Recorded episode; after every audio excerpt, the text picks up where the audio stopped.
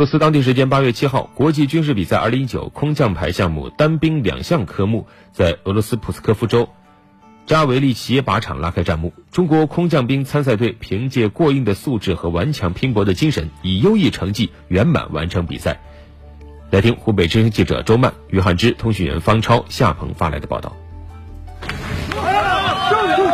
当地时间上午九时，来自中国、俄罗斯、白俄罗斯、巴基斯坦等十七个国家参赛队在扎维利基耶靶场展开单兵两项科目的角逐。该科目重点检查单兵体能和综合射击技能，要求参赛队员在武装急行军过程中使用自动步枪、轻机枪、火箭筒三种武器，完成三轮射击。根据赛前抽签结果，中国参赛队在伊朗队后第五个出场。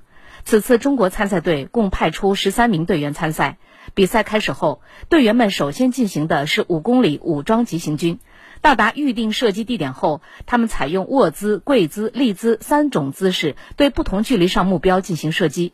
每次射击必须在十秒内完成。参赛队员周国宇。这个比赛科目对我们的速度和精度都是一个考验，特别是在高强度的急行军之后随即展开射击，根本没有时间调整呼吸和状态，这对我们的心理素质和临场应变能力提出了非常高的要求。结束对所有目标的射击后，队员们发挥团结协作、连续作战的精神，继续展开四公里武装急行军。在排长周子浩的带领下，集体冲过终点线，圆满完成比赛。空降排项目带队排长周子浩。今天我们的队员大部分发挥的还算正常，一名机枪手更是打出了十五发全中的好成绩。大家在比赛过程中奋勇拼搏的意识非常强，在外军面前展现了我们中国空降兵英勇的战斗作风。希望在接下来比赛中，我们能够继续保持这种状态。